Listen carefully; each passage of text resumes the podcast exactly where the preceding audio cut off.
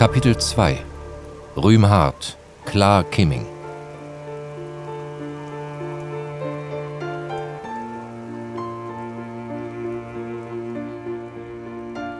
Rickmas wird gerettet.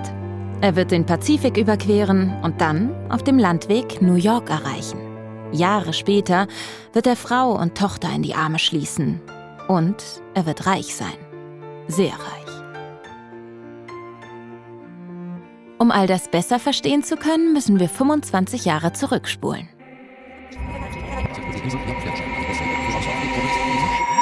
Wir schreiben das Jahr 1825.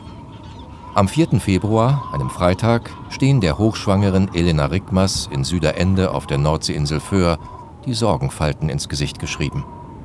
Über ihrer Heimat tobt ein schwerer Sturm. 20 Jahre ist sie jung in zehn Tagen wird sie ihren ersten Sohn zur Welt bringen, Jürgen Rickmers. es war, ein, es war ein, äh, sicherlich ein heftiger Sturm. Das war es ganz bestimmt. Windstärke 11, 12 aus Südwest, das ist schon heftig. Zehn Tage nach der großen Flut, ne? Die Frau war hochschwanger ja. und das Haus stand, das Wasser stand bis Süderende, ne? In dieser Nacht steigt das Wasser fünf Meter über Null, brechen zahlreiche Deiche. An der gesamten Nordseeküste sterben 800 Menschen. Da ist dann vom Deich im Westen der Insel ein ziemlich großes Stück weg gewesen. Je nachdem, wie tief die Häuser in den Dörfern liegen, das heißt also, wie hoch liegen die bei normal Null, hatten einige Fußwasser im Haus, andere standen bis zum Balken unter Wasser. Am schwersten trifft es die Halligen. Hier sind zwei Drittel aller Häuser unbewohnbar. Diese Sturmflut geht als Halligflut in die Geschichte ein, als die heftigste Flut im gesamten 19. Jahrhundert. Jürgen Rickmers überlebt seine erste Sturmflut noch vor seiner Geburt am 14. Februar 1825. Es ist ein Montag. Sein Sternzeichen Wassermann.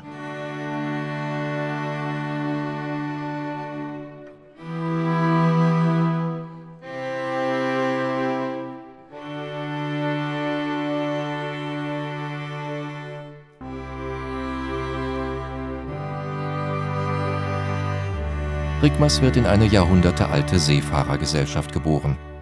Viele seiner Vorfahren fuhren ins Nordmeer zum Walfang. Sein Großvater mütterlicherseits war sogar Kapitän in der königlichen dänischen Handelsflotte. Dänemark erstreckt sich damals bis vor die Tore Hamburgs. Altona ist nach Kopenhagen die zweitgrößte dänische Stadt. Deutschland, wie wir es heute kennen, gibt es als Nationalstaat noch nicht. Es ist zersplittert in zahlreiche Königreiche und Fürstentümer unter der Dominanz Preußens. Überhaupt war die Welt damals grenzenloser. Viele Staaten, die wir heute kennen, gibt es noch nicht. Ihre Zahl ist allein in Europa von 1900 bis heute von 22 Staaten auf 50 gestiegen. Weltweit von 50 auf 195 Staaten. Einen Reisepass hatte vor dem Ersten Weltkrieg kaum ein Mensch in der Tasche. Föhr war dänisch. Westerland Föhr, wozu auch Süderende zählt, gehörte zu einer dänischen Enklave. Dort fühlte man sich in erster Linie als Friese oder Friesin. Mit den Belangen von Dänemark oder gar einer deutschen Nationalbewegung hatte man nichts am Hut. Die hatten gar kein Nationalgefühl. Nicht? Also Deutschland, Deutschland über alles sagte denen gar nichts. Überhaupt nicht. Rühmhart, klar Kimming. Weites Herz, klarer Horizont. Dieses friesische Sprichwort beschreibt die innere Haltung der Nordfriesen am besten. Offenheit, Großzügigkeit und Neugierde. Und mit Weitsicht durchs Leben gehen. Dieses Sprichwort wird den welterfahrenen inselfriesischen Kapitänen zugeschrieben. Jenen Männern, wie auch Jürgen Rickmers mal einer werden sollte. Friedrich Engels war vom Selbstbewusstsein der Friesen an der Westküste derart beeindruckt, dass er seinem Freund Karl Marx in einem Brief vom 2. November 1864 davon berichtete. Föhr. Auf dieser Insel spricht man Ferring, ein Dialekt der friesischen Sprache.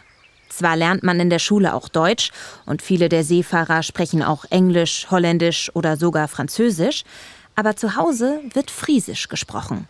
Bis heute ist das so. Wir können ja auch noch Platschis snaken, an ook ja sagt, wat Hochschis quake. Dach wand üb Ferringut, der Zwier.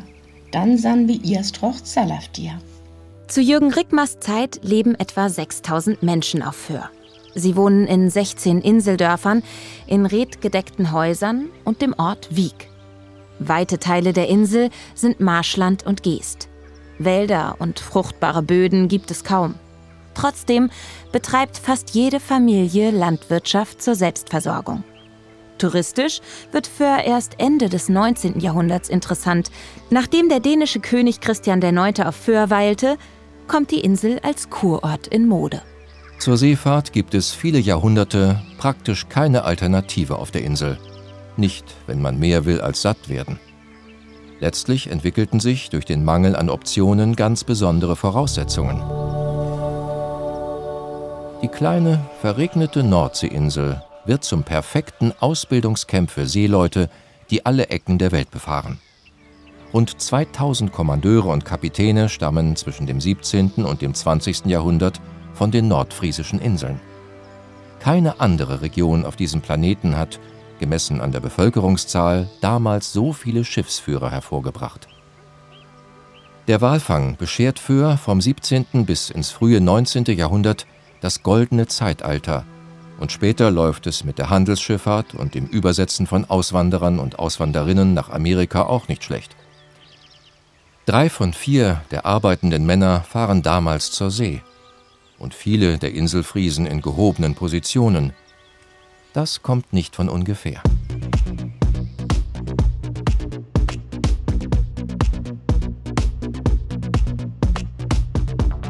Den wohl wichtigsten Stützpfeiler des Erfolgs der Föhrer Seefahrt bildeten die Navigationsschulen mit ihrer 200-jährigen Tradition. Die Seefahrtsschulen waren nicht etwa offizielle staatliche Einrichtungen, wie wir sie heute kennen. Vielmehr waren sie privat organisiert. Nicht? Und das war also kein Unterricht im heutigen Sinn, es war keine, keine Schule als Örtlichkeit, sondern das war auf dem Sofa im Wohnzimmer von jemandem, der etwas davon verstand. Der Lehrer war häufig in jüngeren Jahren selbst zur See gefahren. Aber das war für jeden als schwinglich, auch für sehr arme Familien.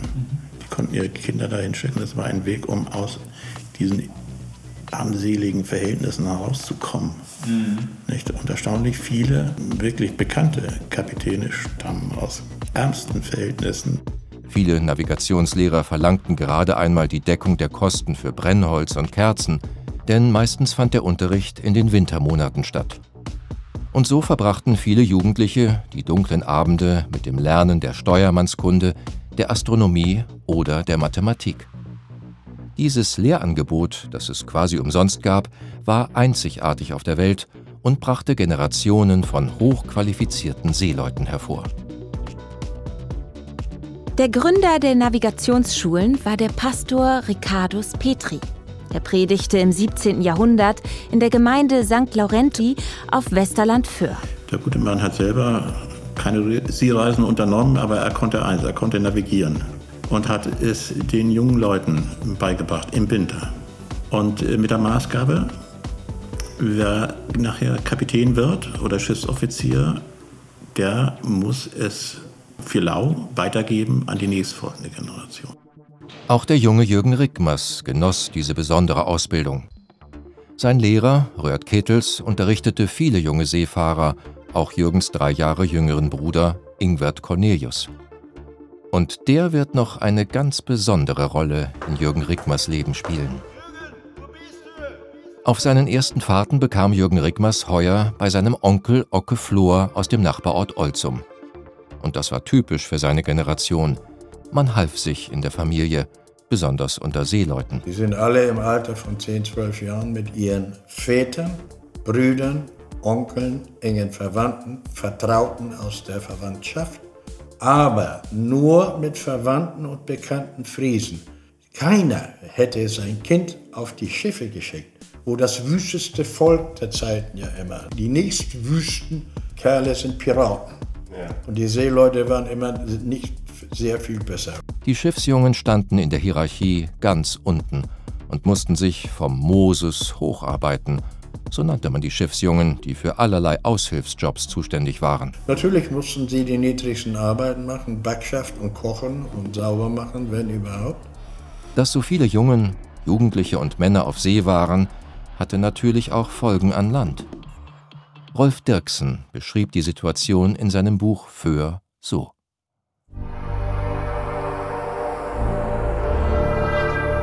Das Los der Frauen war überhaupt besonders hart in dem sonst goldenen Zeitalter. Waren doch von März bis Oktober fast alle arbeitsfähigen Männer fort. Selbst zehnjährige Knaben zogen mit hinaus und mancher Junge hatte vor seiner Konfirmation schon drei oder vier Grönlandreisen gemacht. Fast nur Greise und Kinder blieben von der männlichen Bevölkerung zurück. Einspruch. Es gab ja immerhin noch die Landwirte, die Müller und ja? die Kaufleute. Alle Arbeiten, die mit der Führung des Hausstandes, der Versorgung des Ackers und des Viehs zusammenhingen, fielen den Frauen zu. Das Bitterste an ihrem Lose aber war die Sorge und Unruhe um ihre auf unsicherem Meere weilenden Männer und Söhne. War es da ein Wunder, dass der Herbst und mit ihm die Rückkehr der Walfänger sehnlichst erwartet wurde? Die Hoffnung auf einen langen, glücklichen Winter, der die Familie in friedlicher Eintracht vereinigte, erleichterte mancher tapferen Friesenfrau ihr schweres Los. Die erste Zeit nach der Ausreise war besonders hart für die Zurückbleibenden. Es ist kaum zu beschreiben, wie traurig es ist, wenn die meisten Mannspersonen von unserer Insel weggefahren sind. In den ersten Tagen nach ihrer Abreise ist alles ganz still. Man sieht fast niemand auf dem Felde gehen und es scheint, als ob die Einwohner fast gänzlich ausgestorben wären. Geschieht diese Reise am Sonntage, so kommt niemand zur Kirche. Und hernach, den Sommer über, predigt man mehrenteils vor lauter Frauensleut. Diese Frauensleut waren imstande, Außerordentliches zu leisten. Sie waren auf sich gestellt und mussten fast alle Arbeit alleine tun und den Alltag in der Familie und im Dorf organisieren. Und das ist das, was die Frauen machen. Die halten die ganze Gang da über Wasser und haben auch das Sagen.